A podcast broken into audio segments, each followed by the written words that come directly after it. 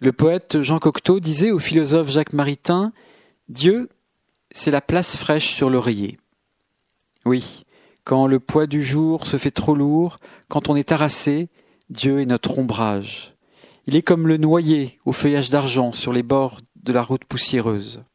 Trouve le repos, mon âme, car le Seigneur t'a fait du bien. Et puis le Seigneur nous garde à chaque instant. Il a même donné ordre à ses anges de dégager les cailloux sur le chemin, tous ces silex coupants qui peuvent nous faire trébucher. À chaque instant, il veille sur nous. On a parfois l'impression d'être accablé par les soucis, d'être débordé par les ennuis, mais Dieu est là, qui nous tient par la main et qui nous porte dans les moments les plus difficiles. C'est par la foi que nous pouvons croire que ce serait encore pire s'il n'était pas là. Oui, nous ne sommes pas seuls. Dieu envoie des secours inattendus. Dieu met sur notre route des alliés improbables. Ces gens dont on se méfie et qui pourtant nous indiquent la solution qu'on n'avait pas envisagée. Contre l'adversité, contre la maladie, contre les dettes, contre les ennemis acharnés, on sort du combat exténué, mais libre et vainqueur.